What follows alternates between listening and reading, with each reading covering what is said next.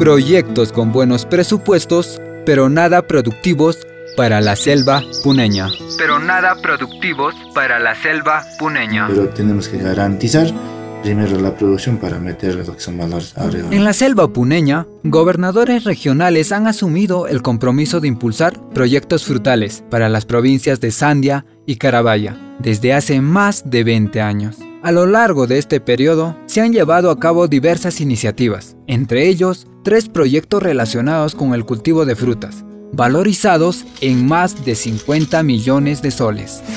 En el gobierno de David Jiménez y parte de la gestión de Hernán Fuentes, entre los años 2004 al 2008, se llevó a cabo el proyecto Asistencia Técnica a Pymes Rurales en producción de naranjas de calidad en la provincia de Sandia, con un presupuesto de 800 mil soles. Posteriormente, del 2012 al 2017, en el gobierno de Mauricio Rodríguez y Juan Luque se ejecutó el proyecto mejoramiento de capacidades técnicas y competitivas en cadena productiva de frutales en la selva de la región Puno, con un valor de 9 millones de soles.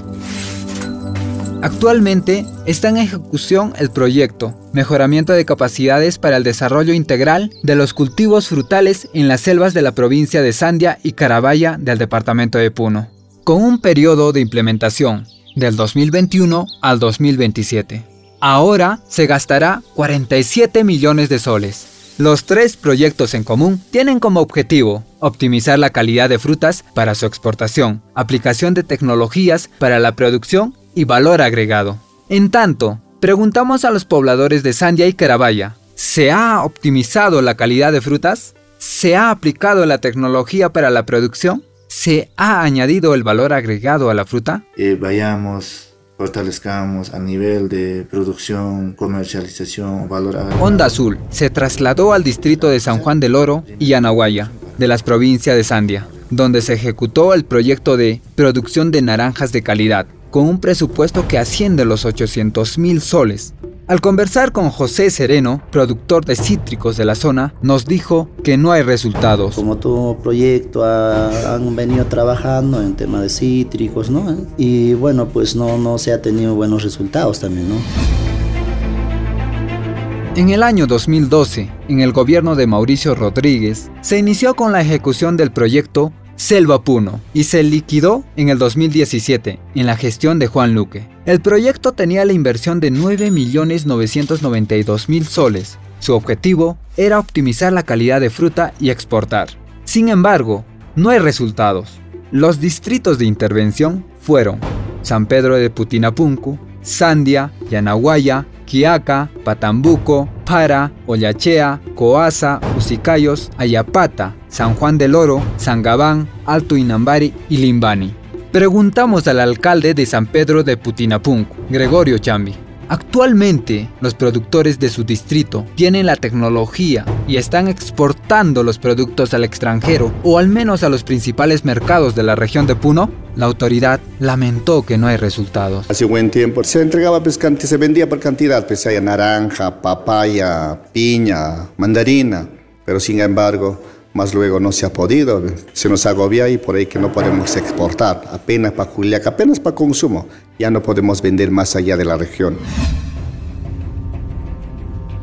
De los 9 millones invertidos en seis componentes del proyecto, solo en asistencia técnica se ha invertido 2.682.305 soles. Los trabajos consistían en el manejo de abonos, escuela de campus y procesamiento de frutas, al conversar con José Quispe, usuario de San Pedro de Putinapuncu, informó que no había interés por parte de los beneficiarios y que la asistencia técnica solo tenía alcance a unos pocos. Viendo esos proyectos que han dado, eh, a lo que veo no hay muchos resultados, ¿no? Eso es creo que en su gobierno de, del gobernador Mauricio Rodríguez, pero no se han dado esos resultados como uno esperaba quizás podría decir.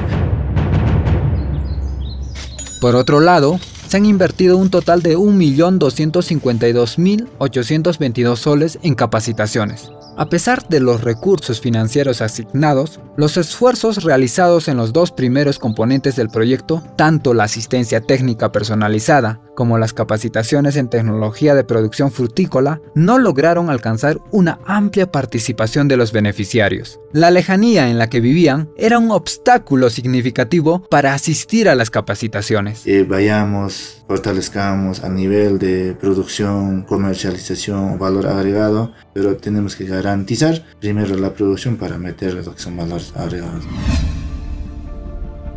En el 2021 al 2023, de un presupuesto de 47 millones 86 mil 402 soles, se gastó 3 millones 683 mil soles para la elaboración del expediente técnico y otros aspectos inmateriales relacionados con el proyecto.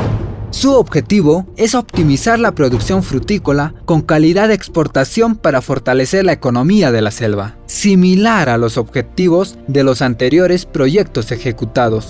Según el director de la Dirección Regional Agraria de Puno, se continúa invirtiendo en capacitaciones como parte del proyecto. El primer año del, proyecto es netamente la producción. Apoyar para que ellos tengan un buen producto, netamente a, través de la sanidad vegetal, ¿no? que vemos que no, no, no tienen conocimiento de eso. ¿no? A realizar eh, bastantes capacitaciones en la cual ellos mejoren su producción. Nosotros como política de gobierno tenemos netamente lo que es la, la transformación y comercialización para buscar un valor agregado.